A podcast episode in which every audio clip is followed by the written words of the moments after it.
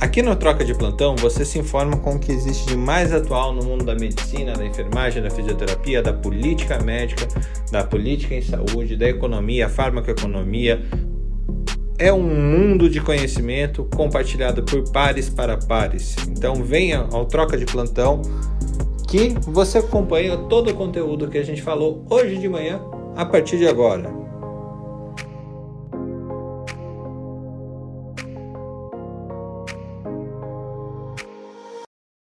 Dia, bom dia. Chegamos ao nosso décimo troca de plantão. Veja só, o tempo passa rápido. Bom dia, bom Felipe. Dia. Bom dia, Ana. Começando mais um dia, dia 10 de março, décimo troca de plantão. Talento ainda. Não, eu comecei falando, falando, já estava apresentando aqui e tal, e eu, agora que eu vi que meu microfone estava né? desligado. Cara, isso aí, parece que eu não sou o único, né? ainda bem. É, é. de demência, né? Falar sozinho no Clubhouse. Não, é engraçado, eu joguei num grupo lá, a melhor resposta que eu tive sobre o horário do Clubhouse. Gente, eu não tenho alma às seis e meia da manhã.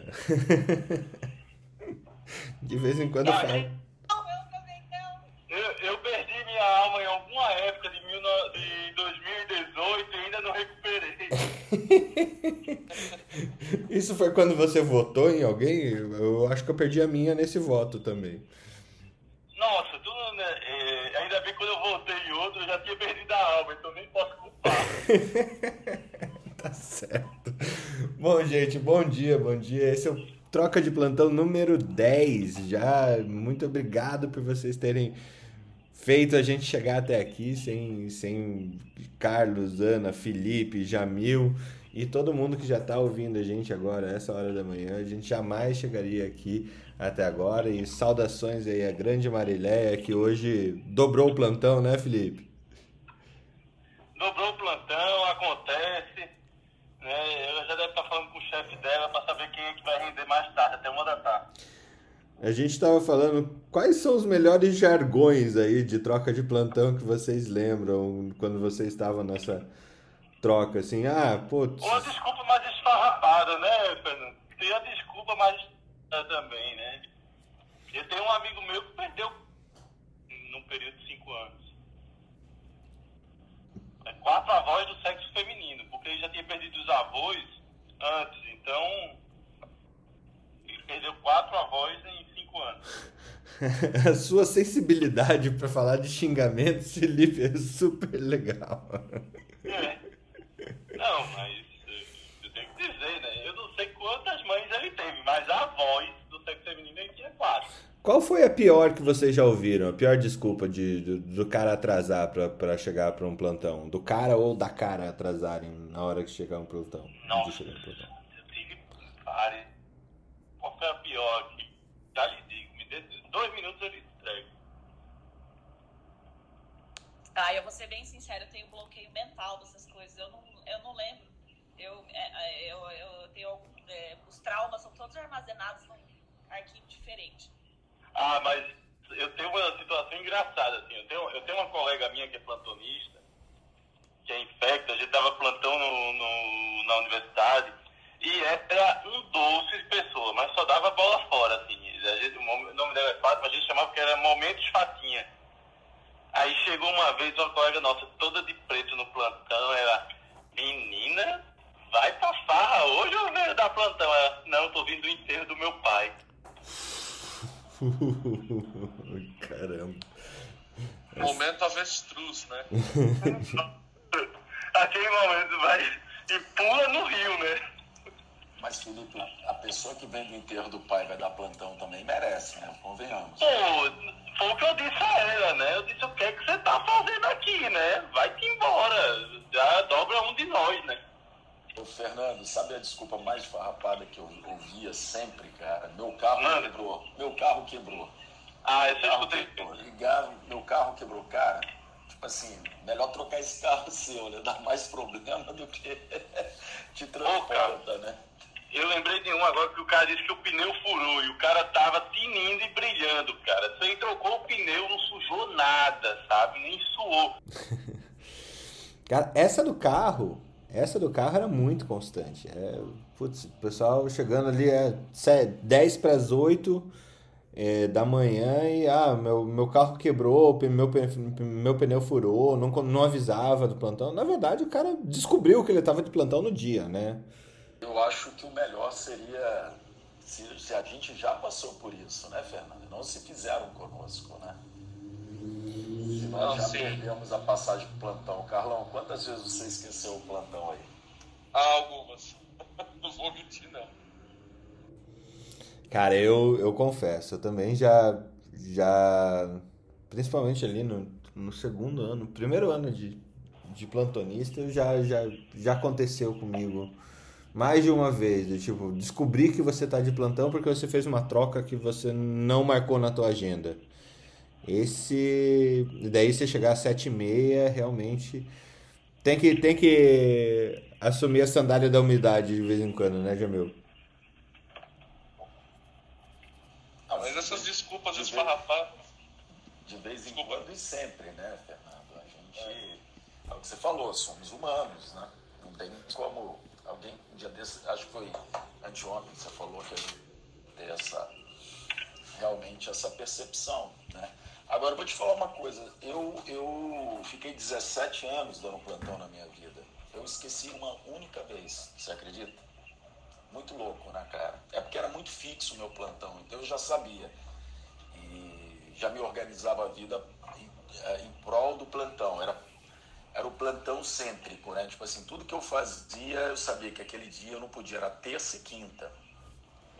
Durante 17 anos. Então, de fato, eu, eu me organizava e acabava não perdendo, né? Mas esse negócio de você trocar e esquecer que você trocou é, é fogo, né, cara? Acho que é a principal causa de troca de plantão, né? Perda de plantão, melhor dizendo, né? Bom, então já que a gente. O Felipe volta daqui a pouco, mas assim, essas desculpas não acontecem só na troca de plantão, mas também nos começos de cirurgias e etc. É, existem várias pessoas que também dão desculpas super esfarrapadas de chegar tarde de cirurgia e você tá lá esperando o cara para conseguir começar a sua. E falando de cirurgia, vamos começar a falar do tema. Como é que estamos nas cirurgias atualmente com essa pandemia da Covid? Mas fala, Felipe. Fala o que você ia falar. Não tem fofoca mais? Desculpa, tem que ter fofoca, também acho, mas assim, a Ana já entrou querendo saber das fofocas. Eu acho que as coisas melhoraram aí na, na, na Irlanda, porque ela desapareceu alguns dias devia estar das comemorações. Vamos lá.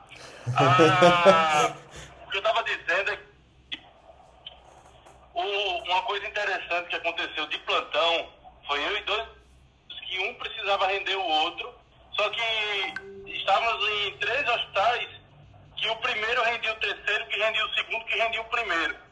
E aí ficamos os três conversando entre si, dizendo que estava esperando o plantonista para poder um ir render o outro. Até que a gente descobriu que éramos nós três o círculo vicioso.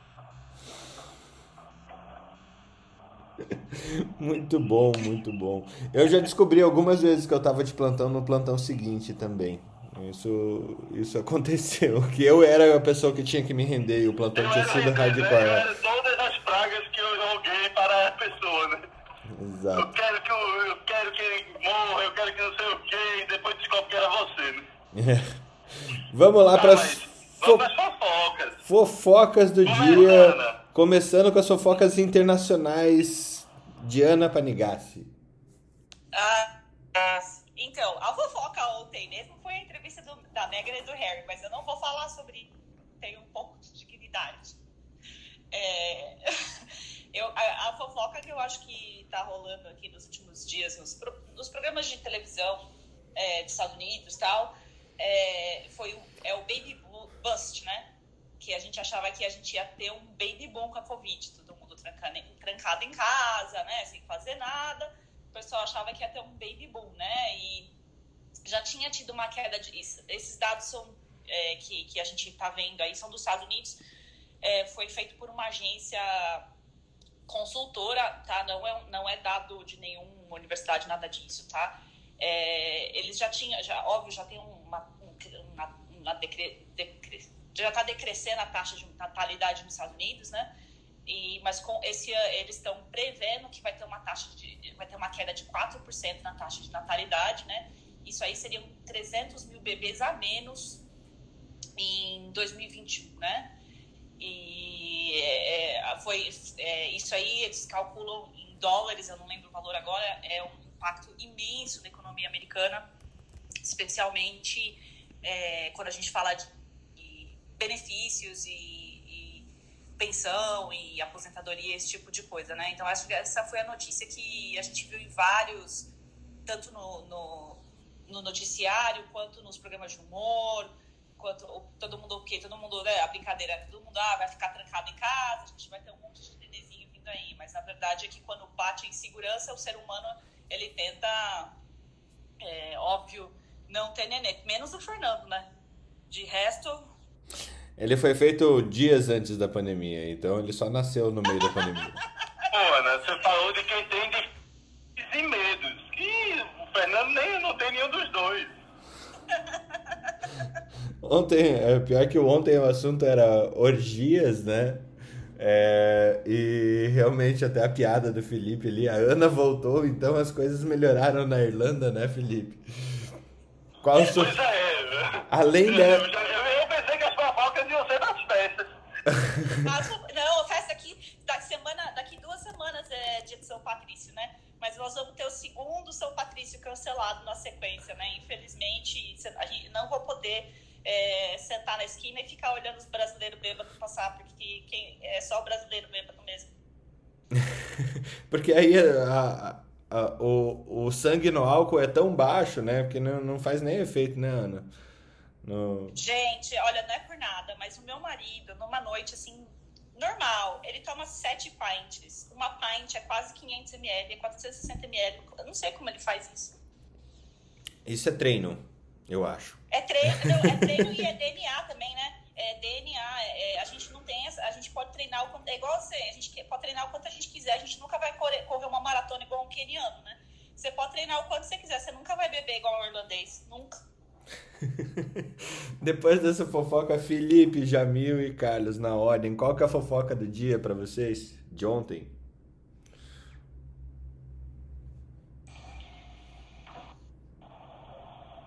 Opa, Carlos. A, a ontem, é, como todo mundo já sabe, a, nós estamos encaminhando para a falência do sistema, né? Vem lotando, vem lotando, vem lotando.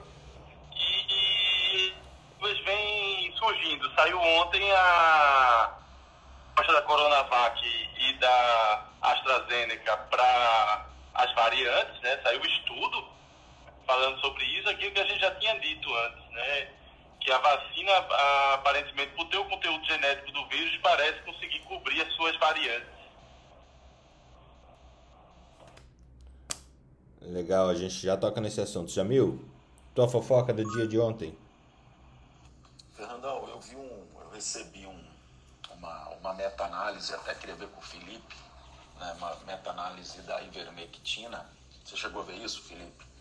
mostrando que ela reduz absolutamente hospitalização, ela reduz é, mortes e etc. Né? E aí, quando eu fui ler o artigo em si,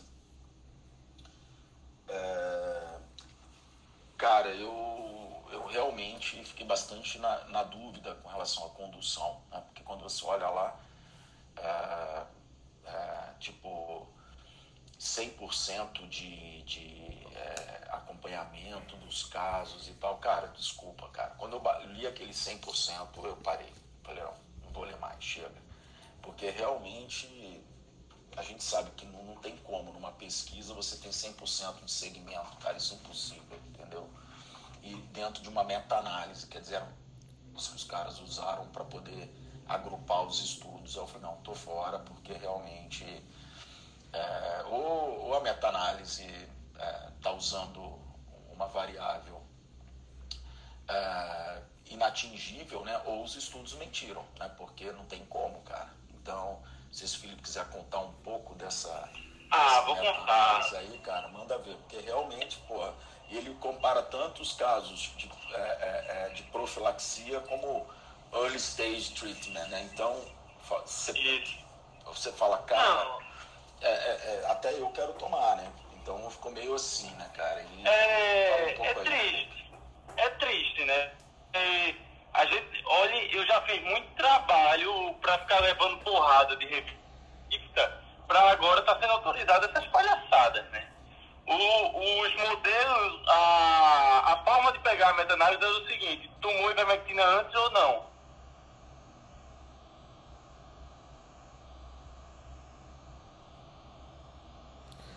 A gente falou sobre essa meta-análise, Jamil. É, eu acho que o Felipe está com problemas mesmo lá no, na conexão. A gente falou sobre, não sobre essa meta-análise, uma outra meta-análise. É, se eu não me engano, foi no episódio 8 aqui do Troca de Plantão, é, que já afirmava: não, não há evidências nenhuma que vermectina ajuda em qualquer coisa. Né? A diferença é foi uma meta-análise lançada no JAMA, se eu não me engano. Ou no JAMA ou no Lancet, um dos dois. E essa semana. Então, é, me assusta muito, porque a gente viu também, daí já antecipando para mim a fofoca, a gente tá vendo... Oi. Ah, Pode continuar. Desculpa, minha internet foi pro saco. Ah, o que eu estava dizendo é... O estudo da meta-análise, você não tinha como... O cara tomava antes lá. Só que você tinha controle de todos os hospitais da região para saber se o cara se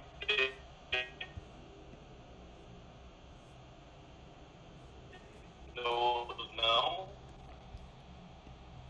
Você tinha um controle de. Eu, aí eu fui pegar os estudos da meta-análise. Não. Você separa a meta-análise e vai pegar o estudo isolado. Não tinha controle nenhum. Inclusive o Raul, um dos trabalhos aquele do Raul e Marcelo, que ele foi julgado pelo Conselho Regional. Que ele teve que retirar tudo. Porque ele, até ele confirmou que os dados não eram bem aqueles. Então, e, assim, desculpa o humor negro. Quem era, qual era a especialidade dos dois chefes da meta-análise? Olha, eu já escrevi muita meta-análise, viu? Assim, escrevi, mas o, a revista mandou de volta. Então eu tô triste, porque trabalhos deviam ser piores do que esses, assim. Então tenho que melhorar isso aí. Mas quem era, qual era a especialidade dos dois? Alguém, alguém viu? Eu tive essa curiosidade. É lá um, um médico psiquiatra e o outro oftalmo. Bioestatístico. Né? Era a turma do O, né? Que tem a turma do O, era ortopedia, otorrino, oftalmo e é, obstetra e o anestesista, né? Então, assim, a, quem estava eram dois ortopedistas dando a experiência deles de tratamento precoce. Foram eles que organizaram a meta-análise.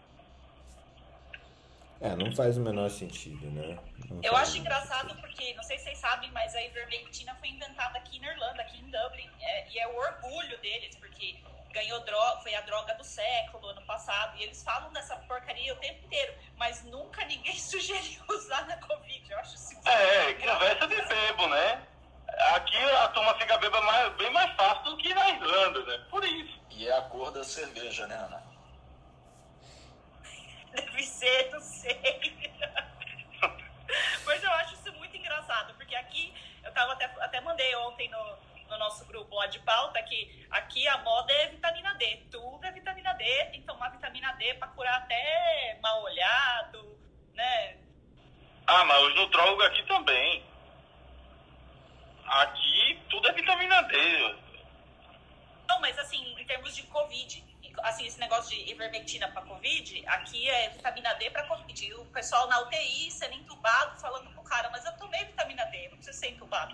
Isso que os médicos da, os médicos brasileiros, inclusive, estão me falando que os pacientes, mas eu tomei vitamina D, como é que eu tô com Covid? É, é, me, o mesmo pensamento, entendeu? Que a gente, que o brasileiro tem, ah, mas eu tomei ivermectina, como é que eu tô sendo entubado? É, vamos, vamos, vamos passar adiante, porque senão a gente, a gente vai entrar no loop de falar mal, falar sobre como a humanidade pode ser é, tão, tão cheia de fé em coisas desse, desse, desse calão, né? É, é realmente, a gente está tá falando sobre fé, sobre o que as pessoas têm para buscar. Então, assim, gente, evidência científica, Uh, estudo Recovery falando sobre a uh, colchicina. Estudo do JAMA falando sobre ivermectina. Estudo no Lancet, falando sobre azitromicina, se vocês quiserem, tá no troca de plantão número 8. É só entrar lá na academiamedica.com.br. A gente trouxe onde estão essas referências, o que foi falado no episódio número 8, para que você clique lá, acesse o artigo na íntegra e não venha com. Ah, eu ouvi falar que. Ah, o estudo que apareceu no meu WhatsApp falou que. Não é assim. Vamos, vamos, vamos organizar esse negócio né? Carlão, antes da minha fofoca, a tua fofoca do dia? A minha não tem nada a ver com, com, com medicina. Descobriram que dentro dos buracos negros tem mais um horizonte, tem um horizonte externo e interno.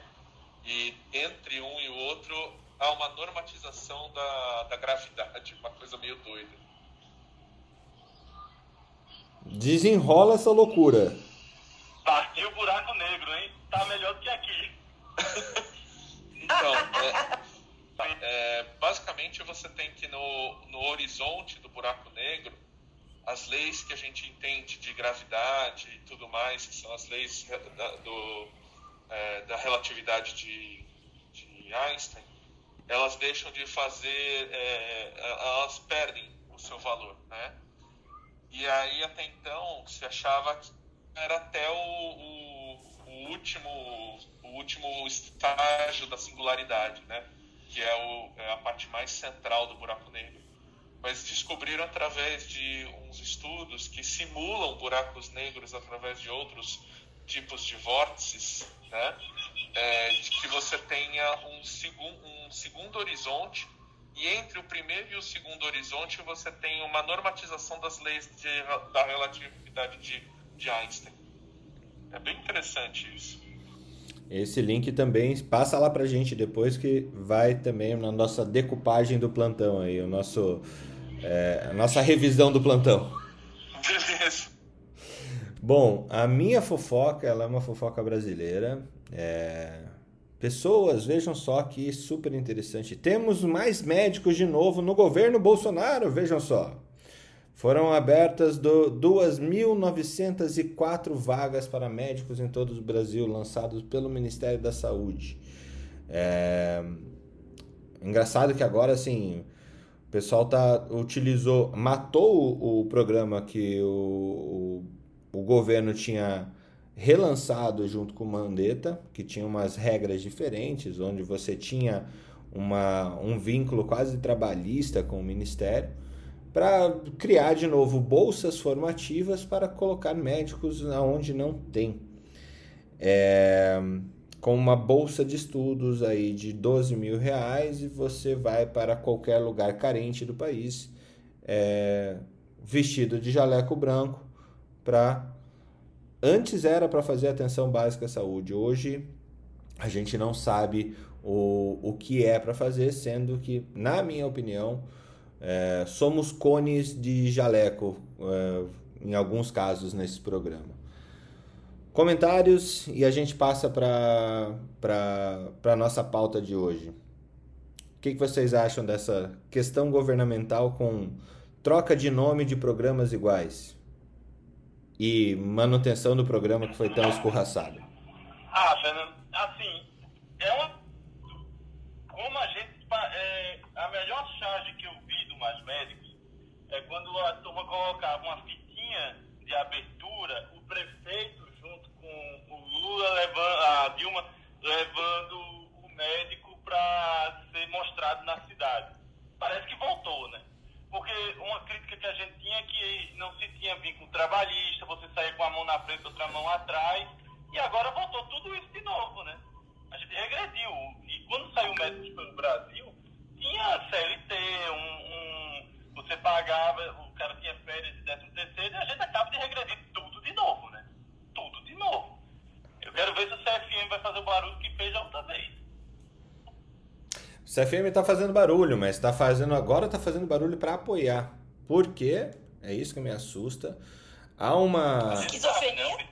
Não, o vice-presidente é amor. Amor não se explica, amor Amor não se explica. É... Eu, eu acho muito engraçado. Tinha um professor meu que falava que um ditado que ele ouvia que na medicina e no amor nem sempre nem nunca. Então, isso explica bastante da situação do, do, dos conselhos quanto aos programas ah, do é. governo. La medicina é como l'amour, ni jamais ni toujours. Aê, Ana, desculpa não ter recebido você adequadamente. Seja bem-vinda mais uma vez. Tem uma fofoquinha Obrigada. rápida? Tem uma fofoquinha rápida pra gente? Não, acho que eu tenho uma pergunta pro que eu queria perguntar para ele e o do estudo anterior que tinha dito que a Oxford não cobria a variante sul-africana e aí isso foi derrubado? Ah, tá. Tem. É o seguinte: a OX, ela originalmente, ela foi feita com habitantes do Brasil e do Reino Unido. E aí, como teve a informação genética desses países, ela conseguiu ser bem mais efetiva nos primeiros estudos. Com relação à sul-africana, tinha-se muito medo da eficácia da, da Oxford. E no, na, nos, nas semanas da vacinação de Oxford, teve aumento no número de casos, mas não foi ineficiência da vacina. Isso foi levantado no estudo. Será que a vacina é ineficaz porque tem, não tem material genético que é encontrado no Brasil e no Reino Unido e a variante sul-africana tem essa particularidade? Esse foi um levantamento que o estudo fez e que dizia no final, mas são necessários à população para saber disso. Né? Só que os estudos subsequentes apresentando dados mais robustos, estão mostrando que sim, a Oxford e a Coronavac estão conseguindo ter essa cobertura do, do, das variantes isso era esperado antes. Né? Mas se tinha assim medo por causa da questão das variantes. Mas esses estudos já atuais já são estudos bem mais robustos na população real, não só no laboratório. Então está caindo, está caindo. Obrigada. Gente, vamos, vamos pular para a nossa, nossa pauta de hoje. A gente descobriu que, que os anestesistas me perdoem, tá? É, que o Covid é anestesista, tá? Porque ele veio e suspendeu um monte de cirurgia. É... e assim, por que, que a gente está falando isso? No fazer essa pauta, eu abri, estava conversando com o Jair, que está embaixo também, junto com o Carlos, com o Jamil. Tem um, um, estudo que, que eu acho que o Jamil pode comentar, e o Jamil e o, e o Carlos podem comentar conosco a respeito do TAV, né, do Transcatheter Aortic Valve, é, no qual é, o, depois de dois anos fazendo em pacientes com risco cirúrgico mínimo ou baixo, é, o como que esse, essa tecnologia está sendo muito bem desenvolvida. E aí veio essa hipótese do hipótese não, essa questão de que a, a quantidade de cirurgias suspensas por causa do, do, da pandemia mesmo, por causa de falta de insumo, necessidade de leitos, necessidade de uh, anestésicos e hipnóticos, é, a gente a gente está tendo e bloqueadores neuromusculares principalmente, é, a gente está tendo uma baixa de ganho, de, de rotação de dinheiro aí para pagar os serviços médicos do país afora. Então eu queria ouvir, Carlos, Jamil, uma, uma contextualização melhor, Felipe, Ana e Ana, é, comentários é, estão abertos. Jamil, pode começar com, essa, com, com, com esse resultado de dois anos do TAV? Vamos lá. Primeiramente, eu acho que é legal a gente contextualizar que é TAV, né? para quem não estou habituado. Né?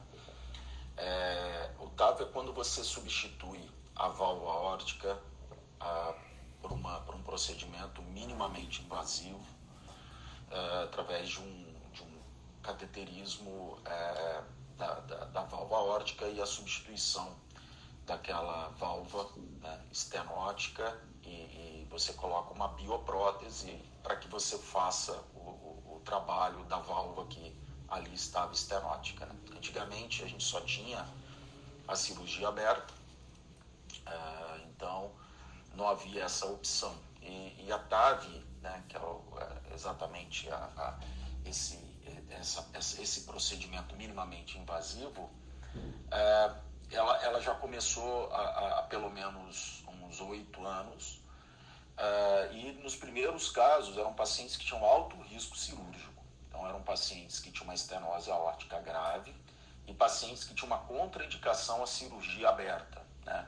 Uh, existem alguns scores que você classifica a gravidade do procedimento cirúrgico aberto, como por exemplo o, STS score, que é um score que você avalia, você pontua gravidade da cirurgia. Por exemplo, é, se o paciente fizer uma cirurgia aberta, qual o risco dele morrer ou ficar com uma sequela importante?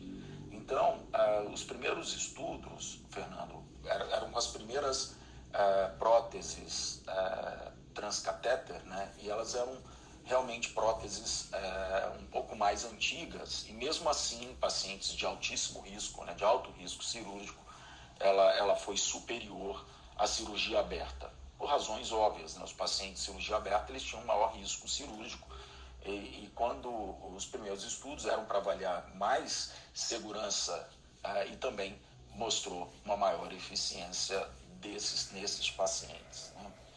Depois de um tempo, é, começou a considerar pacientes com risco intermediário, ou seja, pacientes que iam para cirurgia aberta, né, a troca valvar, né, com, com uma toracotomia e etc., né, que é uma cirurgia extremamente complexa, né? Porque é, você precisa botar em extracorpórea, são cirurgias prolongadas e, e, e, e, pacientes com risco intermediário com esse STS score eram submetidos ao procedimento igualmente não só seguro como eficaz é, e esses pacientes já têm um, um, longo segmento mostrando que essas endopróteses mais, é, é, é são bastante eficientes, né? Ah, o que, que acontece? A última barreira para uso né, é, eram pacientes de baixo risco, que é exatamente esse estudo né, do Mart Leon, né, que mostrou exatamente pacientes com estenose aórtica, né, do estudo Partner 3, é um segmento de dois anos, né, e que foi é, extremamente interessante e foi publicado no JACC, que é o Journal of American College of Cardiology, né, um estudo bastante recente, dia 9 de março de 2021. É, o que nós observamos esse segmento de dois anos é que é, os endpoints de, de segurança e, e, eficácia ficaram é, favoráveis ao uso da, da, da, da, TAV como meio de procedimento é, em pacientes também de baixo risco. Né? Então, é, os pacientes, por exemplo, até estou dando uma olhada aqui no alguns números, né? a redução de morte é, e stroke, né, que é um problema, o AVC é um problema em pacientes em cirurgia de válvula aórtica, porque você, é uma cirurgia realmente que mexe na horta, você libera debris, você libera êmbolo de cal, ainda extracorpórea, pacientes acabam saindo com AVC ou, ou morrerem. Então, nesses casos, o estudo da TAV foi superior é, para eventos compostos de morte e stroke, né, que são eventos combinados. Tá? É, então, assim, o que nós aprendemos com tudo isso é que, assim, é, hoje há uma possibilidade de um tratamento né, em pacientes de baixo risco, né, é, que antigamente a gente não podia é, sequer pensar. Então, hoje, quando o paciente tem uma estenose aórtica, e mesmo ele sendo de baixo risco cirúrgico, e aí isso é muito interessante, por quê? Porque os pacientes, quando fazem uma TAV, eles acabam tendo uma evolução mais rápida e uma alta. É, com relação à alta no mesmo dia em pacientes submetidos à TAV, a maior experiência é do Canadá. E eles mostram que é, os pacientes internam de manhã, eles fazem um procedimento com uma, uma, uma sedação leve, eles não são nem anestesiados, não são nem intubados eles implantam a válvula e vão de alta no mesmo dia. É, isso é impossível ocorrer, por exemplo, na cirurgia cardíaca com toracotomia, é, porque o paciente fica em recuperação, todo mundo já passou numa, numa REC, sabe como que é a evolução desses pacientes. Né? E, o, e, o, e o curioso é, dúvida, né, que os primeiros estudos de, é que essas endopróteses têm uma meia-vida, né, é, que era um dos problemas é, questionados no, no, nos, primeiros, nos primeiros trials, era que quanto tempo essas próteses iriam, iam resistir. Então, é, hoje, um dos problemas que é a trombose da prótese, etc., com a melhoria das endopróteses, né, com o uso é, de, um, de, um, de pacientes mais elegíveis e adequados, esse risco vem diminuindo também e as próteses conseguem é, ter mais tempo de vida. Então, hoje, quando a gente tiver um paciente com uma estenose aórtica, né, o resultado eu acho que sempre é bom ouvir o paciente para poder saber se vale a pena ou não é, indicar uma cirurgia aberta ou uma, uma TAV. Quando você propõe isso para o paciente, você acaba, muitas vezes, lógico, o paciente acaba optando para o implante valvar aórtico. Diferentemente de você falar, olha, vamos fazer uma cirurgia aberta, vamos colocar uma endoprótese, é, enfim, e você acaba tendo outras complicações, por exemplo, pacientes com prótese valvar metálica, você tem que anticoagular esses pacientes ad eterno, né? É, muitas vezes é, na TAV você tem um, um, também adicional em relação a isso, né? Porque são são biopróteses ao invés de próteses metálicas e você pode deixar dupla de agregação plaquetária é, que é menos é, hemorrágico, eventos hemorrágicos do que um o uso, por exemplo, de anticoagulantes orais. Então, assim, a percepção que eu tenho é que, mais uma vez, a cirurgia cardíaca ela vem perdendo espaço. Né? Os cardiologistas intervencionistas, eu acho que o Carlão está aqui, depois ele vai falar, mas, assim, a cirurgia de revascularização também teve o mesmo cenário, né? A gente, é, logicamente, era a única opção no, lá atrás, né? Antes dos antes da era dos estentes era uma é, era uma, era uma, era uma, uma, uma indicação bastante é, é, satisfatória, cirurgia aberta. Hoje a gente vê que a cirurgia ela está mais para o layout, né, da, da, os casos que não são elegíveis para angioplastia acabam indo para cirurgia. Né? Isso é, tem dois efeitos, na minha opinião. Né? Hoje, cada vez menos você tem cirurgiões cardíacos procurando fazer cirurgia cardíaca no mercado. É, então, eu, eu, não sei como que vai ficar isso nos próximos 10 anos. Eu imagino que cirurgia cardíaca vai ficar realmente em centros muito mais, né, muito mais é, concentrados em, em, em, em, centros cardiológicos do que, de fato, no Brasil. Isso é um problema, ao meu ver, né, porque é, hoje a gente tem aí, por exemplo, para se, se, eles não operam mais válvula, se eles não operam mais coronária, você imagina como que vai ficar é, essa formação desses profissionais e, e, né, a, e como vai ser a distribuição geográfica disso nos próximos anos. Essa é uma preocupação que eu tenho. Manda aí, Carlão. Ô, Jimmy, obrigado pela, pela explicação. É, agora, de um pouco, não especificamente da, da TAV em si, mas de forma genérica de tudo isso, né? O que a gente está presenciando é que muitas muitas das técnicas operatórias, não só é, na, na, parte cardiológica, mas também, por exemplo, na urologia, que agora a, a grande parte de, das cirurgias de, de bom desempenho é feito com robô e etc., é o avanço das, das técnicas, né? E essas técnicas, muitas das vezes, requer uma, uma, um aprendizado de uma nova habilidade. Né? Então, é, a, a, pegar, por exemplo, o exemplo dos cirurgiões cardíacos da USP, já há o, o, o, último ano optativo, né, um ano a mais optativo, para técnicas endovasculares. Então, de certa forma, a gente vai ter agora um, uma, um, uma entrada do, do, do pessoal da cirurgia nisso. Mas, de certa forma, existem outros, outros campos que não, não dá para desenvolver. Então, a minha área, por exemplo, que é a de congênita, tem coração torto que consertar nem por sonho. Está é, todo torto lá dentro. Está né? Tá tudo fora de, fora de ordem. Alguém precisa ir lá e consertar manualmente ainda. Né? Então, eu acho que, é, é, eu acho que algumas, alguns, algumas áreas cirúrgicas é, que hoje seriam o que a gente chama no, no, no mercado, né? Como cabeça, né? Que é onde você detém maior parte do movimento de cirurgias, você vai cada vez mais levá-las para a cauda longa, onde vão estar realmente pessoas muito especializadas naquilo, porque não vai deixar de existir, não vai deixar de precisar, por mais avançado as técnicas, vira e mexe vai ter uma, um, um ou outro paciente que não as técnicas de fazer pelo método mais moderno, e essas pessoas vão ficar cada vez mais raras, né? Uh, isso realmente é, é um, é, marca uh, alguns, algumas trocas, né, do ponto de vista de mercado, mas é natural e isso indica que quer dizer que a gente está modernizando as coisas e que isso e uma coisa que eu venho falando já há um tempo é que a tendência é acelerar a partir de agora, né? Eu acho que é, muita gente chama isso de o, o, o cotovelo do, da curva exponencial. É mais ou menos isso mesmo, né?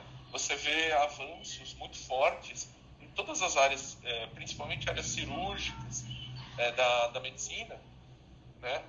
em torno de novos tratamentos e novos métodos que fazem a pessoa ir embora mais cedo. Né? E por que isso? Porque realmente o paciente é, mais tempo internado infecta mais e você tem maior risco de perdê-lo ou, ou de ter outras morbidades concomitantes. Mas, infelizmente, é, também há uma maior, é, agora a parte, não negativa, mas a parte a gente tem que ser, é, tem que ser realista. É onde está o maior dinheiro, o movimento de dinheiro da, da medicina, né?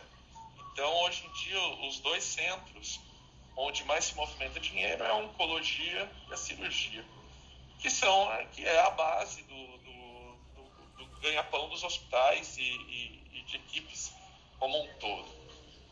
E quando a gente olha esse, é, esses avanços de que você diminui a necessidade de internação, mas melhora seus resultados, isso aí já é o, o pontapé para que você realmente é, coloque essa técnica como uma técnica que deve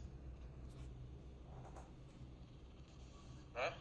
Então, a TAV é, agora é, foi incorporada na, na ANS, houve um, um, uma série de discussões exatamente por conta de preço, porque a, a, a, você tem uma incidência muito grande Quanto... dessa doença na população idosa.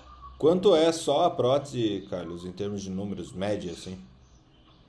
Olha, está mais ou menos fixado o kit completo entre 80 a 100 mil, dependendo do, do, do local. E uma coisa que, assim, muita gente vai falar assim, ah, mas o Brasil tem esse problema, não sei o que, não sei o que Gente, é que ninguém sabe a rede de suprimentos. Então, por exemplo, se você está em São Paulo, isso é uma coisa super interessante. Se você está em São Paulo, tá? E, e, são caixas grandes, tá, gente? A gente não está falando de caixinhas pequenas que você coloca numa mochila e leva. Tá? As caixas desses equipamentos são enormes, enormes. Tá? O valor agregado é muito alto. Então, o que, que acontece? Você chega lá na, na, transportadora, então você vai lá na TAN, você tem que enviar esse material, por exemplo, lá para o Felipe, para ele fazer no paciente dele em Recife. Recife não tem esse material. Você tem que mandar de São Paulo. É, você tem que mandar via cargo e normalmente cargo aérea, porque cargo terrestre rouba. Né? Tem muito assalto em cargo terrestre. Então, que que, só que o que, que acontece? Uh, toda a parte de, de frete é ligada à nota fiscal. Então, se a nota fiscal é alta, o frete vai ser caro. Né? E além disso, vira e mexe, esses produtos ainda recebem uma. É, depois de certos valores, ainda tem o seguro a ser pago, o frete. Mesmo sendo aéreo. Então, assim, muitas pessoas não entendem por que, que no Brasil tem essas diferenças. O nosso problema é que a gente tem problemas muito graves na rede de suprimento. Tá? Então não se assustem se as diferenças cheguem a 30% do valor, porque aí tem relações. Não, e tem imposto em cima disso. Assim, é muito bagunçado essa parte aqui no Brasil, não é fácil de, de, de entender, mas vira e mexe você se surpreende com um aumento aí de 20, 30% do material fácil, só com problema de frete. continuando e, e, continuando, né? Então assim, a gente tem um, um o, o, o, principal movimento dos, dos, hospitais hoje em dia é de cirurgia, né? E a pandemia está comendo o, as vagas dessas cirurgias, tá? Então os hospitais hoje eles estão no limite, mas eles estão tentando o máximo possível também não deixar de fazer as cirurgias eletivas, porque só com a internação do, do, de pacientes clínicos, que é no caso os pacientes Covid, acaba não dando o orçamento necessário para continuar rodando o hospital, continuar gerindo o hospital. Então, apesar, se vocês escutarem que um hospital ou outro continua conseguindo fazer algumas coisas de eletivas, não se assustem, porque realmente é, faz parte do, do, do, negócio de hospital hoje em dia. E ele não tem muito o que fazer. Ele precisa fazer essas, é, esses procedimentos nesse momento para continuar vivo. Né? Senão vai fechar ele também. Né? O, no começo do ano passado, quando a gente teve o início da, da crise, muitos hospitais ficaram dois, três meses sem operar eletivo. Teve muitos aqui no Brasil que quase fecharam as portas e estão com dívidas a, a respeito disso.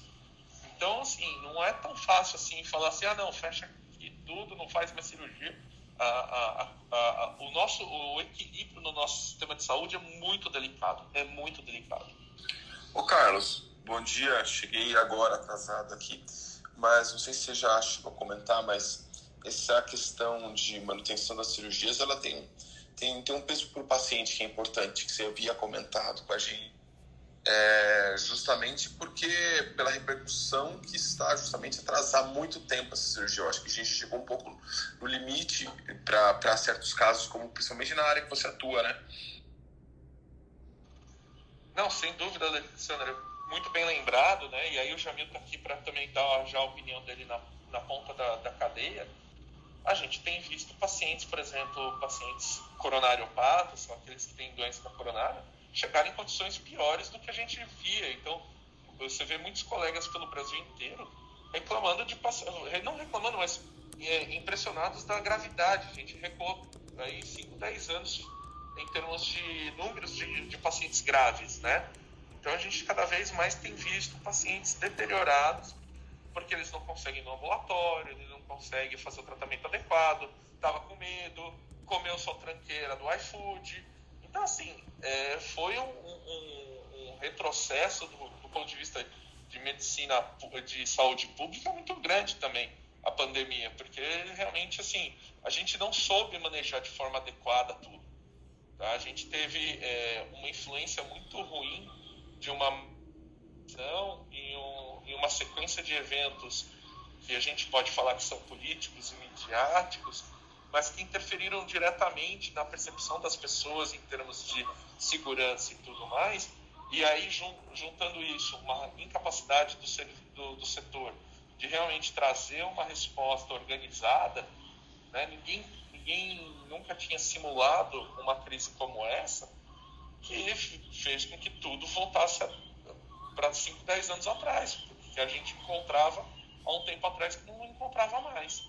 Então, realmente, a gente está tendo um, um, um déficit é, não só é, financeiro, não só econômico, mas a gente está tendo uma crise de saúde pública razoável nesse ponto de vista de deterioração também dos outros processos. Né? O, o performance status do paciente que está chegando para você está sendo muito pior, né? Assim, o, o doente é muito mais encaqueirado, né, Carlos e Jamil?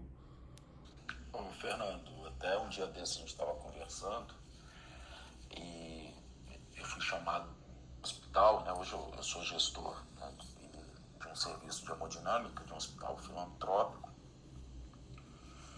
que atende 4 milhões de. numa região de 4 milhões de pessoas. Então, é, o que, que aconteceu? Né? Estava tendo tantos casos de pacientes que chegavam em parada cardíaca, reanimada, é, e, o eletro, obviamente, era um infarto ia direto para a hemodinâmica. Um deles era um paciente Covid, o outro não era Covid, é, ao mesmo tempo. Então, de fato, você tem que carregar as mangas e, e, e, ajudar, não tem como, né? E foi impressionante que assim, eu não, nunca tinha visto, cara. Eu obviamente eu passei para ver a urgência, eu passei para ver a, a, os pacientes, né, para levar, obviamente, para a sala de hemodinâmica, eu nunca vi uma situação tão caótica na minha vida. Eu tenho 20 e poucos anos formado, eu nunca vi um cenário de guerra, tá?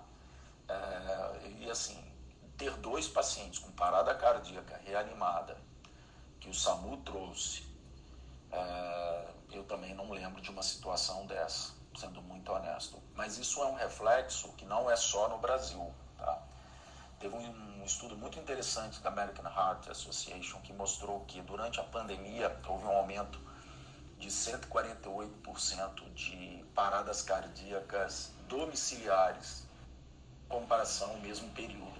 Por quê? Porque os pacientes hoje eles relutam em irem, ir para os hospitais. Os pacientes não vão e, consequentemente, quando eles se deparam né, com um quadro, uma dor precordial e e ficam literalmente enrolando em casa, eles chegam, logicamente, é, numa situação extremamente grave.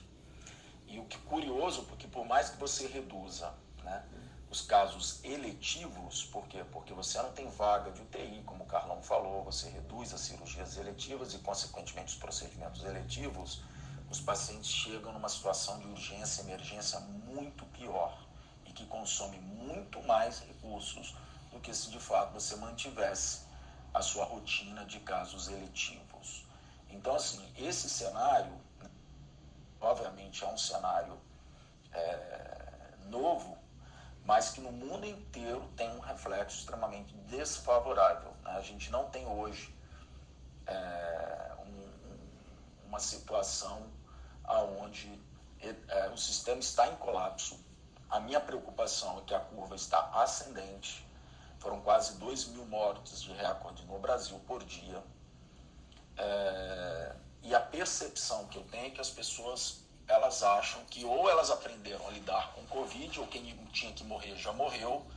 Então existe uma cultura hoje, não estou falando só de pacientes, mas também de profissionais é, da saúde, de linha de frente, que as pessoas meio que desencanaram. É muito comum eu ouvir dos colegas, ah, eu desencanei, é, a vacina, a, não preciso mais usar máscara e tal. Então, assim, eu não sei onde isso vai parar. É, eu sou uma pessoa muito otimista, né? É, diferente do Bruno Scarpellini, que é o boletim do terror. Mas a gente sempre está discutindo esses aspectos. Na minha opinião, eu realmente, agora realmente eu estou preocupado.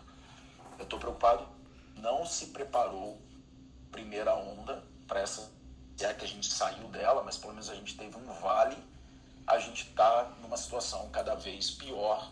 E isso, quem trabalha com urgências, emergências tecnológicas, é um dos reflexos. É, se o paciente é, é, não vai para o hospital, ele vai chegar muito pior e vai gastar muito mais, consumir muito mais recursos que já são escassos. Então, só para dar um panorama. E um dia que a gente estava conversando, que foi o começo da minha conversa, eu estava exatamente trabalhando nos casos. Eu falei, Fernando, você não tem ideia, chegou mais uma, uma parada aqui com, com infarto e, enfim, tenho que desligar aqui. Foi basicamente isso. Mas, assim, realmente eu tô meio preocupado, cara. E eu acho que vai ser, vai ser só para contextualizar um pouco até. Alexander, se você puder dar teu depoimento, você como gestor é, de saúde corporativa, chega a conta do plano de saúde para você pagar né, para você pelo menos auditar e, e, e dizer como está sendo o sinistro aí da sua população. É, você, você ou seus colegas de medicina do trabalho, vocês conseguiram aferir o quanto que houve de diminuição no custo de sinistralidade por causa do, do Covid e por, por causa da gente não poder realizar cirurgias eletivas nesse ano? É, e vocês já estão é, calibrando as suas expectativas para 2021 e 2022 por causa desse represamento? Olha, Fernando, é, é, bem lembrado. Vou colocar um pouco da minha experiência. Eu acho que ela não é tão, tão vasta quanto dos colegas, é, principalmente porque quando a gente foi fazer análise de indicadores, a gente teve uma mudança recente de broker, então a gente mudou a ferramenta de BI, eu estou buscando identificar algumas estatísticas. Mas é, algumas coisas a gente teve um reflexo, vamos lá, o reflexo inicial da pandemia, queda brutal, né, de, de gastos, mas a partir de outubro algumas, algumas situações é, surpresas aí é, surgiram, é, é, no sentido de principalmente porque como, quando você coloca é, casos leves, tranquilo, é tranquilo, né? Você vê que o teu impacto é claro que, por exemplo, testagem de Covid foi, foi algo é, estratosférico. No segundo semestre isso explodiu.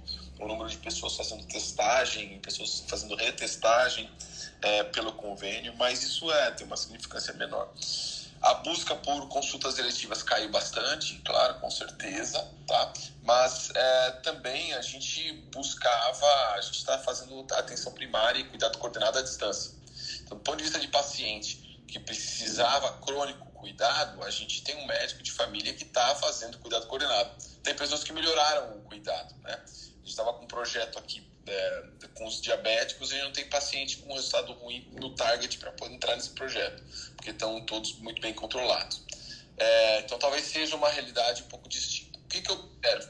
O que o Carlos falou, porque a gente trabalha nesse segmento, a gente vê que cirurgias eletivas caíram, caíram até como ele comentou lá na, na parte dos 30%. Isso realmente tem um reflexo que vai aparecer lá na frente, né? O, o, a gente não pode esquecer também que existe um gasto significativo com diárias de UTI para esses casos graves de Covid, né, de internações né, é, que ocorreram, mas é, tem outros eventos que, no meu caso, é, a gente não conseguiu, infelizmente, ver uma redução, mas que poderia ter tido impacto, principalmente situações de trauma, de acidentes, né, é, que a gente vi, viu no primeiro semestre né, que, que deu um pouco de queda também, porque as pessoas deslocaram menos, tá, de fato. Mas o segundo semestre, principalmente final do ano, eu não vi, pelo menos inicialmente, é, que isso tenha dado muito grande. Não sei se a Débora a mão, a gente chama ela para contar. É, eu, eu, gostei muito do, do que o Jamil e o Carlos falaram, porque uh, eu vi a mídia forçando, focando muito na questão do câncer, né? A questão do câncer, que isso vai ser uma epidemia, porque as pessoas deixaram de fazer controle, né?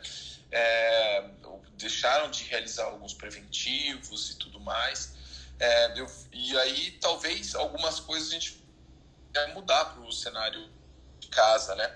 Eu vi esses dias uma propaganda aí no Instagram. Instagram virou um uma ferramenta interessante de, de, ultrassonografia. Eu ia falar ecografia que a gente usa muito em Curitiba, né? É, a ultrassonografia é feita em, em, domicílio, né? Então, algumas, até, ou seja, até método diagnóstico, teste de Covid feito em domicílio, né? Mas muita dessa tecnologia diagnóstica ou preventiva podendo ocorrer mesmo em domicílio, né? É, então, o que, eu, o que eu consegui perceber por hora é isso, mas eu acho que daqui um mês é, a gente já vai estar um pouco mais estruturado. Posso trazer para vocês um pouco do que eu e meus colegas enxergamos. Essa epidemia não é só de, de, de, de câncer mal diagnosticado, mas eu acho que ela vai vir ainda, tá? Ela vai tendo algum, algum reflexo de também essas doenças cardíacas, o, as internações por diabetes é, e entre os mais. Alex, concordo com você. Eu acho que é, há uma, há uma, há uma, a mídia ela sempre é, busca assim, mídia quer vender, né, cara? Eu acho que a gente tem partido desse, dessa premissa. Segundo, é, o que se fala é que os pacientes oncológicos vão ficar sem tratamento e etc. Né? E isso tem um apelo emocional político, inclusive. E, de fato, né, se você tem redução, por exemplo, de cirurgias eletivas, de consultas, etc., eles realmente, mas não são só os oncológicos, né, como você frisou. Eu acho que qualquer paciente crônico, é, isso a gente tem visto muito, né, é, inclusive do ponto de vista tecnológico, esses pacientes deixaram de ter seus atendimentos. Né? É, mas assim, se você fala que o paciente oncológico vai ficar sem ou um paciente com uma insuficiência né, ou um diabetes vai ficar sem tratamento, qual que pesa mais? Né? É, então, esse é um apelo que eu vejo que é muito midiático e, e, e a mídia está tá batendo muito nessa questão do Covid por, por razões uh, econômicas e políticas também. E não vale a pena discutir aqui, mas de qualquer forma, eu acho que todos os pacientes com doenças crônicas realmente vão uh, piorar e, consequentemente, eles estão chegando piores, né?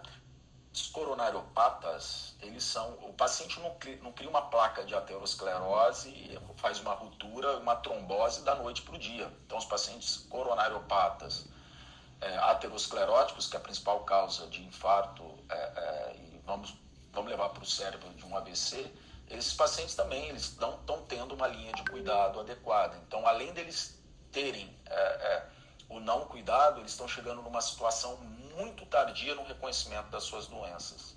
E, e é muito curioso que uh, não se fala absolutamente nada a respeito disso. Só corroborando fala e trazendo, obviamente, para o que a gente está vendo hoje em dia. É, eu acho que tem um ponto legal. Quando a gente fala em oncologia, todo mundo lembra da, da cena da, da Carolina Dickman cortando o cabelo lá. E esses dias passou. Um oncologista me falou que esses dias passou de novo na sessão da tarde ou na, na coisa da tarde ali da Globo. É, e o apelo emocional é realmente maior. O, o infarto é uma coisa abrupta, né, Jamil? É um, você acaba ceifando a vida ali naquele momento. Mas na trocando assunto aqui, trazendo pelo contexto também do, de vocês e, e é, o que eu quero, e de anestesistas também, que, que estão intimamente relacionados ao procedimento cirúrgico, de outros profissionais que também estão na cadeia de para atender esses pacientes cirúrgicos, essa queda ela significou diminuição de ganhos aí de, de, de toda a ordem. Né? Aqui, no, aqui em Curitiba, por exemplo, a Unimed é, Curitiba pagou, antecipou os possíveis recebíveis de todos os médicos que tinham eletivas e que tiveram que parar os seus atendimentos para depois é, ela ir é, ela ir recebendo esse dinheiro de volta porque realmente de um, de um dia para o outro você faturava 60, 80, 40 mil reais com cirurgias e tudo mais e, e as questões eletivas, o, ganho dessas pessoas passou a ser 7, 8 é, ou zero, né? dependendo da, dessa questão. Então, dependendo de como ele atuava. Então, isso fez um abismo financeiro que muito todos nós sabemos que médico é péssimo para lidar com finanças. Ainda recebe um, uma, uma porrada dessa, de não receber, é, acaba tendo frustrações da, da, de toda sorte aí. É, o que, que vocês acham disso? E a gente já passa para o nosso próximo assunto. Ah, é, é engraçado falar disso porque, assim, para alguns hospitais que são verticais e que o custo é, tem impacto, tem sido bom. Mas para hospitais que tratrabalham naquela tríade, que tem um que paga, um plano que fornece e um hospital que consome, tem sido péssimo. Até porque o auto cirúrgico ele é um dos top 3 né, de faturamento. Você tem unidade de terapia intensiva, unidade diagnóstica e bloco cirúrgico. Aí tem prótese, tem o PME, farmácia. Depende muito do modelo de negócio que seu hospital é. Se é vertical, se é é, complementar, então isso aí tem sim um impacto. Eu sei que para os médicos em si, diretamente falando, é ruim. O trabalho você ganha porque você trabalha. E aí não tem pão de correr.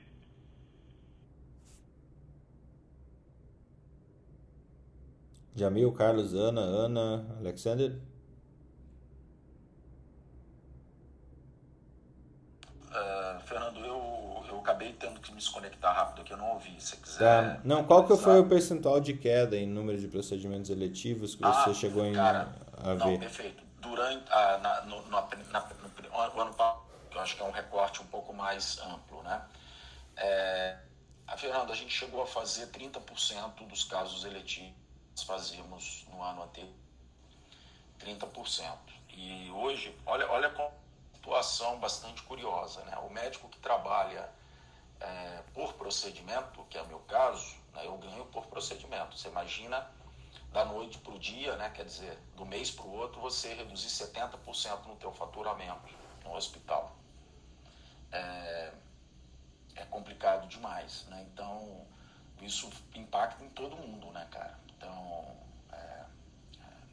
essa, é, era, esse, essa, era esse raciocínio que você estava Exatamente, eu estava querendo como que foi a queda, e não só para o médico, né? Pensa, tem toda a cadeia de profissionais que está envolvida com esses procedimentos eletivos, né? É, até, por exemplo, isso também vai especialidade, né? Um colega meu que é ortopedista, ele teve uma queda de quase 100%. Era joelho. Claro que a gente, se a gente fala de questões traumáticas, essas cirurgias, é claro que acabam sendo necessárias, né? Mas estou falando de, de ortopedia, a queda foi, foi brutal mesmo, né? É algo que o pessoal acaba prorrogando mesmo, né?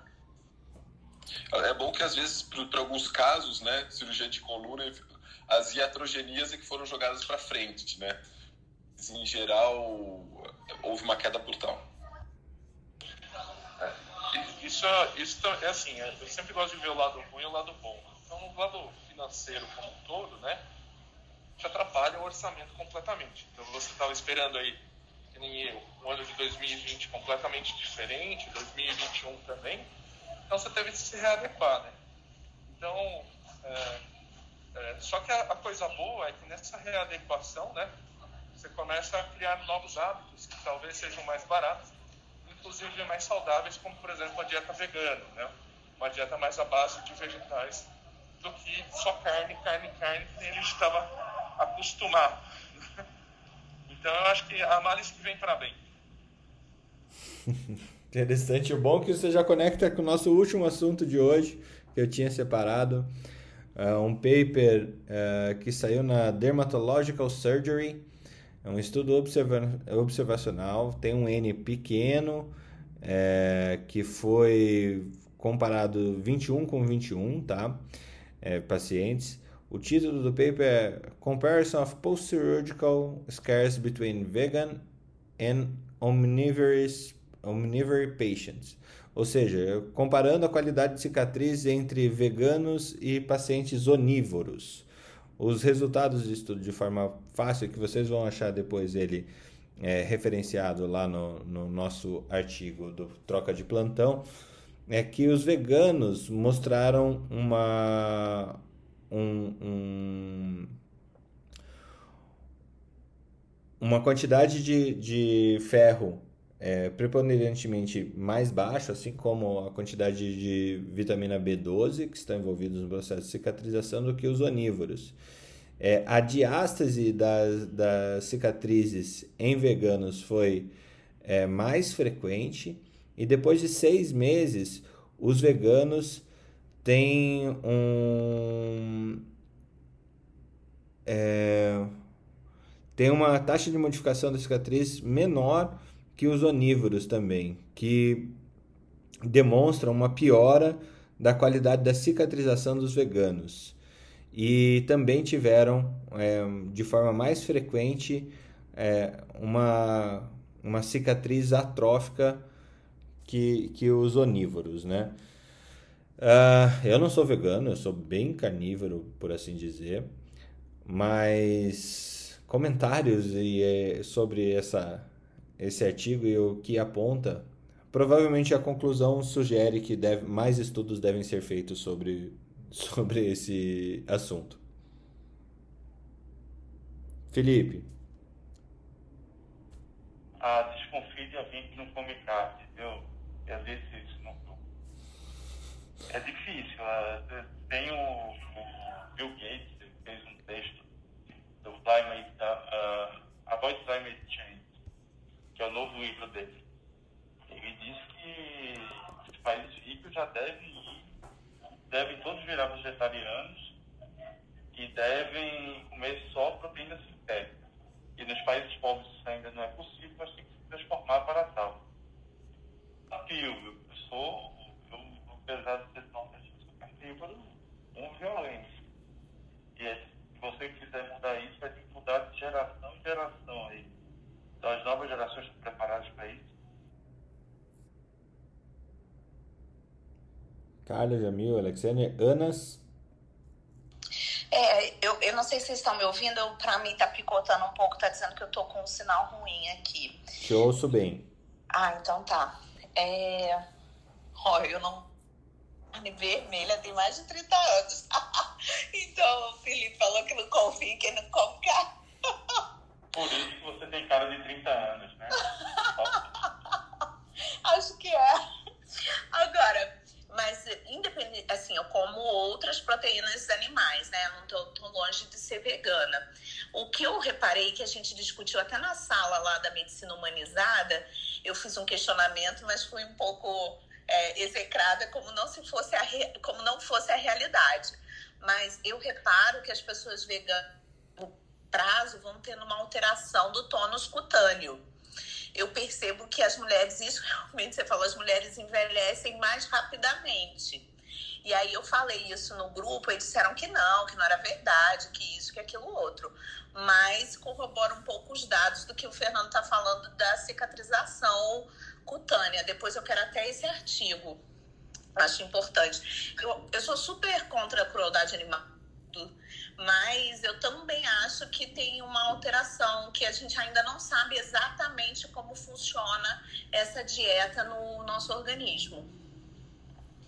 Eu, o que eu vejo assim é que é, se a pessoa é vegana, se você não vai comer proteína animal, a sua dieta tem que você não pode ser fresco. Tudo, você tem, então assim, tem que ter orientação do nutricionista e, e, e, e tem que comer variado. E se você for uma pessoa fresca, tem que ter, achar uma maneira de substituir. Então, assim, o que eu vejo as colegas nutricionistas falando é que o problema é, é, é muito é educacional. A pessoa que é vegana não sabe como comer é, o, o tanto de proteínas que ela precisa. Porque eu vejo muito isso, inclusive, também, vocês não vão acreditar, mas em nutrição animal, as pessoas que querem que os cachorros não sejam vegetarianos, né? E, e é, é, o, o, que falta muito é orientação, né? Então, é, é, é você montar a dieta para que a pessoa consiga receber o número de proteínas necessárias. Eu também, eu sou, eu sou onívora, como de tudo, eu tenho esse problema, mas... É, eu acho que isso também é um fator que conta, né? É, eu acho que tem essa questão do que o Felipe trouxe do, do, do fator ambiental e a gente não pode fechar os olhos para isso, né? A gente, para ter ideia, a gente nós aqui no Brasil somos 200 é, milhões de pessoas e temos é, 210 milhões de pessoas e temos 270 milhões de cabeças de gados aqui no país.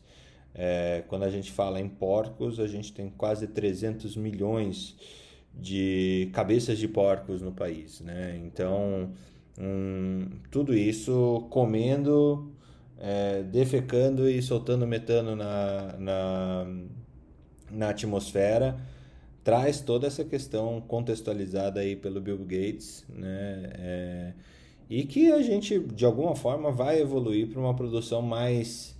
Um, para uma produção mais eficiente de proteína não animal, mas talvez proteína química aí para nutrir os nossos quase 12 bilhões de habitantes que teremos em 2050. É, com esse último... Concordo muito com esse ponto que você colocou.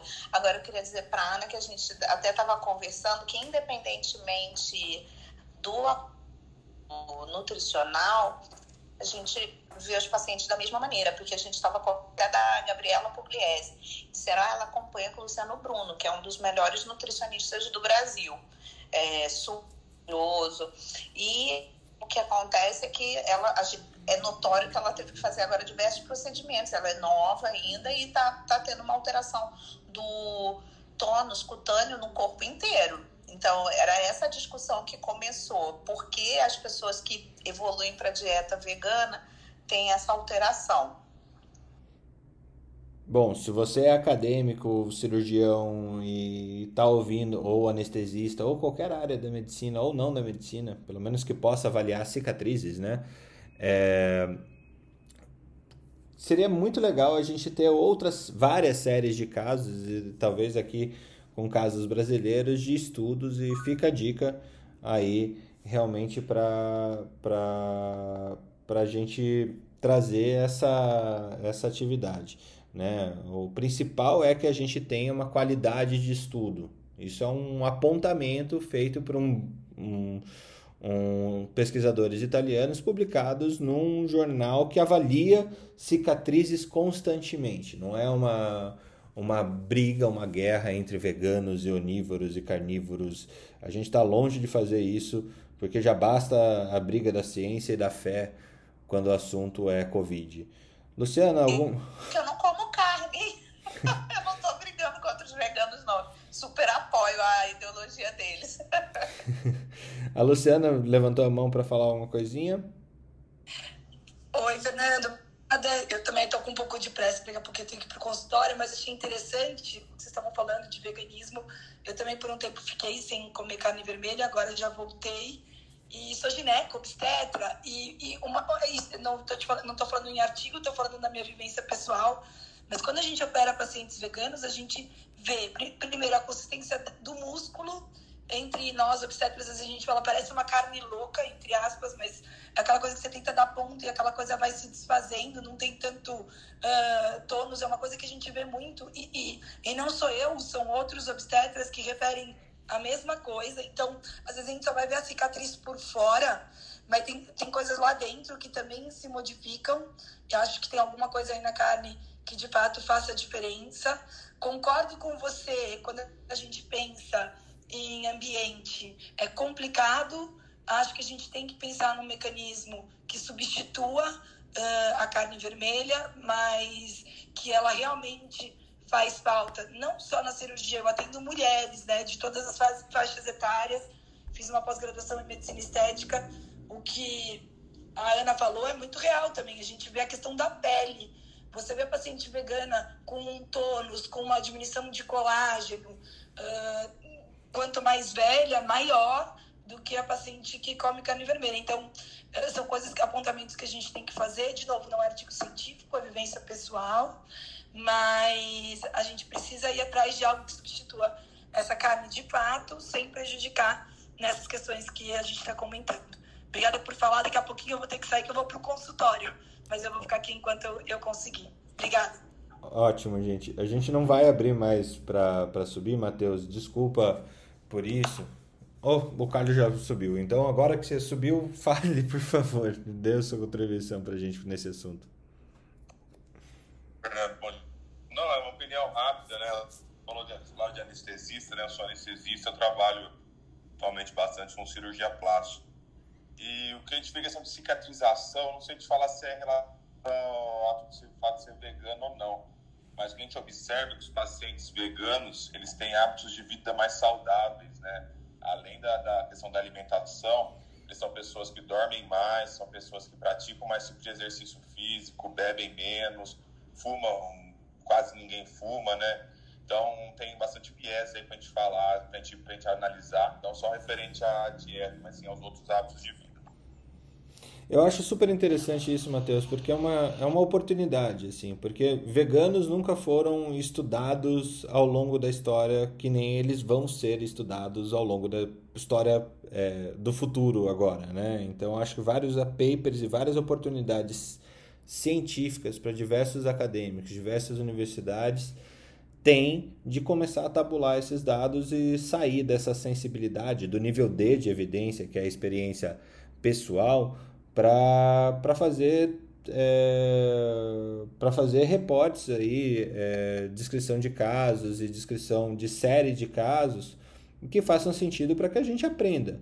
Né? Eu acho que o mesmo vai acontecer com a gerontologia. A população nunca foi tão velha como vai ser no, nos próximos anos. Então, a, a geriatria ainda é uma ciência em construção, então são oportunidades. É, Fernando, uh, tem dois, dois, não posso dizer que são documentários, um é documentário, que é aquele Dieta dos Gladiadores, eu não sei o quanto que é de científico daquela teoria, mas que é bastante interessante de assistir, eu acho que tem na Netflix, e tem um outro que é é, vocês procurarem Weekday Vegetarian, é uma palestra no TED, acho que procura no Google Marian e Ted, é, que é ter uma questão do, do impacto que é você reduzir alguns dias da semana e esse cara ele é vegetariano durante os dias da semana e no final da semana ele come carne, ou seja, ele, ele não, não, não, cria uma doutrina, mas ele, ele entende que é, essa redução tem um impacto ambiental e para a sociedade gigantesco. Então é só título de, de dica aí para o pessoal. Super legal. Alexander, muito obrigado. Marileia entrou agora no finalzinho, seja bem-vinda. Mas a gente já está seguindo aqui para o nosso, nosso finalzinho. É, Bom tem... dia, só queria passar mesmo para dar um oi, só tive tempo de entrar agora, mas tenho certeza que deve ter tido muita coisa interessante. Depois eu entro lá na Academia Médica e pego o que saiu de mais interessante aí hoje. Olha, não precisa nem fazer propaganda, Marileia, muito obrigado por isso. É, eu acho que tem uma questão que, que transita por essa questão de alimentação que a gente falou. É, tem um podcast do Auro Lustosa Guérios que ele fala ali, tem um episódio que ele fala por que doença? É o Hipócrates e sua teoria equilibrada. Também está ali disponível na Academia Médica para vocês acessarem. É, mas que mostra também uma das principais teorias hipocráticas que você era um equilíbrio aí do tanto que você é, é ativo e o, e o que você come. Né? É super interessante isso. Pessoal, chegamos, estouramos nosso tempo já. Realmente gostaria aí do, do, do bom dia de vocês para todo mundo que nos ouviu até agora e suas expectativas, rapidinho. Carlão, você que está abrindo e fechando o microfone várias vezes. Ah, não, é. é... Bom, já passamos o tempo, então bom dia a todos. É, espero, é, curtem, é, tenham curiosidade desse artigo de vegano, não só pela parte dessa, de alimentação, mas também para vocês entenderem é, um pouco de lei de pequenos números e grandes números, que é importantíssimo para a estatística. E, como sempre, continuem a nadar. Jamil, bom dia.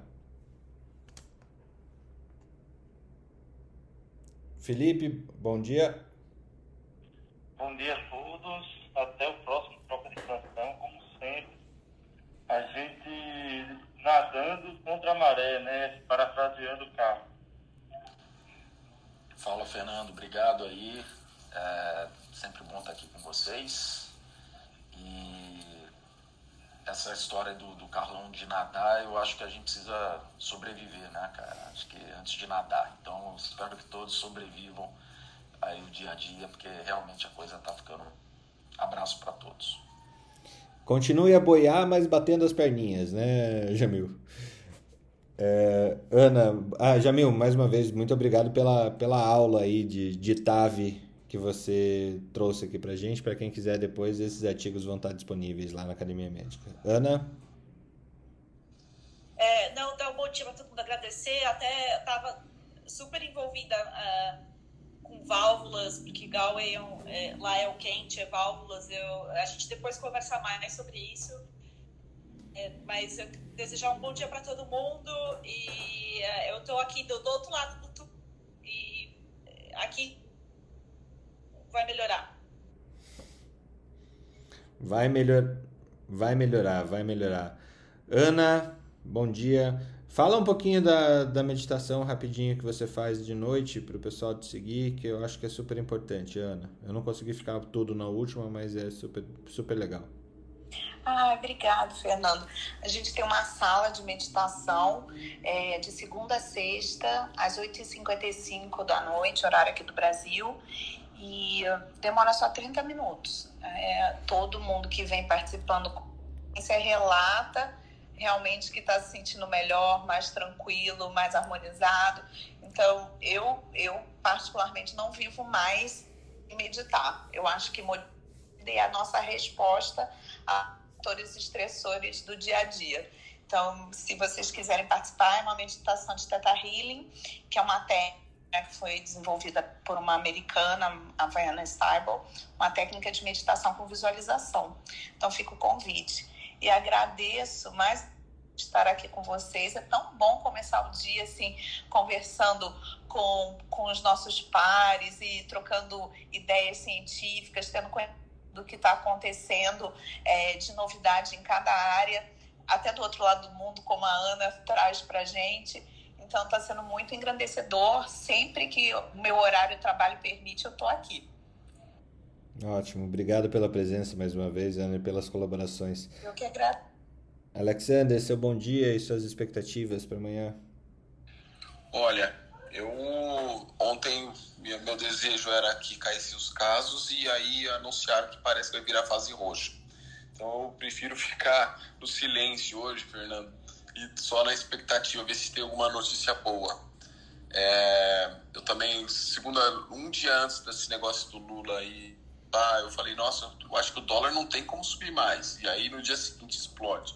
Eu vou ficar quieto hoje, viu, Fernando? Prefiro não desejar nada, não. Boa. Lembrando que amanhã, amanhã, é, amanhã, não, quinta-feira a gente tem um encontro aí com o Alexandre para falar de saúde corporativa integrada. Segue Alexandre, me segue, a gente consegue fazer esse negócio aí com, com benchmark com diversos médicos do trabalho e pessoas de RH. É, Luciana, bem-vinda pela primeira vez aqui para cima e seu bom dia e expectativas é, para amanhã. Fernando, obrigada. Não é a primeira vez que eu entro na sala, já acompanho vocês há algum tempo, primeira vez que eu subo aqui. Mas primeiro eu quero agradecer vocês pela oportunidade. Acho que essa troca de experiência pela manhã, é, nós acho que nós médicos a gente tem que se unir mais, trocar experiências, independente da especialidade. Acho que a gente tem que falar sobre isso. E a academia médica está sendo uma excelente oportunidade. Bom dia a todos e vamos continuar remando e nadando todos juntos. Obrigada. Matheus, bem-vindo novamente aqui para cima. Obrigado pela colaboração. Deixa seu bom dia e sua expectativa aí para amanhã. Bom dia a todos. Obrigado, Fernando, pela oportunidade de subir aí, compartilhar um pouquinho do, da minha vivência pessoal. expectativa para amanhã é mais o outro, né? Fazer sempre que deve ser feito, com muito cuidado, muito carinho, cuidar dos nossos pacientes aí, cuidar do próprio sempre uma etapa de cada vez. Espero estar com vocês aí mais vezes e foi muito enriquecedor nossa discussão. Obrigado.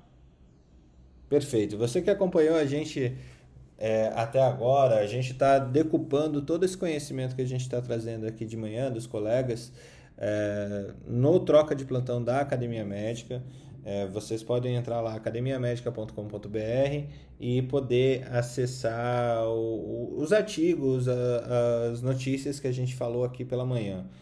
É, por último, não menos importante, é, Marileia, agora que chegou alguém para te render no teu plantão e você pode entrar aqui conosco, deixe teu bom dia e, e as suas expectativas para a gente fechar esse troca de plantão número 10, que foi delicioso, foi muito bom. É, bom dia, eu adorei ter entrado no final, porque só ouvi o bom dia de vocês, já alivia minha alma pro dia. E gostei muito de ver Lu, é uma amiga querida, já tinha falado muito para ela sobre o nosso troca de plantão. Então, muito legal. E a minha expectativa é sempre de esperança, de dias melhores, de que amanhã vai ser melhor. E eu acho que a gente tem que ter essa mente positiva sim. Bom dia a todos. Amanhã vai ser melhor. E você que gostou daqui é, do, do troca de plantão de hoje, vai lá na Academia Médica, comenta, traga insights para que a gente possa melhorar isso todo dia. É, hoje demorou um pouquinho mais do que o normal, chegamos aí a quase 90 minutos, mas realmente é excelente, está sendo excelente acompanhar aqui, começar o dia com vocês, com todo mundo que pode subir e colaborar com muito conhecimento aí para nós médicos, para os não médicos, para os gestores, para os fisioterapeutas, para tinha educador físico na, na, na sala hoje. A gente faz parte de um sistema complexo e as ciências médicas elas realmente são é, multifacetadas. Então aqui a ideia no troca de plantão é ser também é, interdisciplinar e eu acho que a gente está tendo bastante sucesso nisso.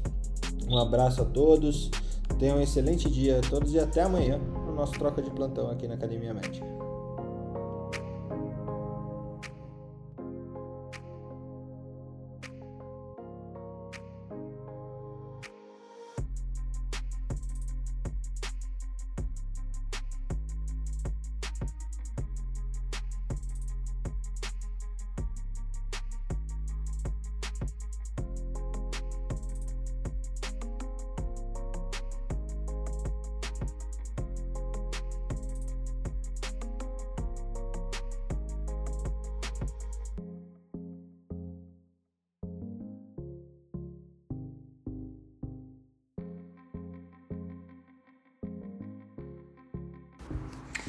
Academia Médica.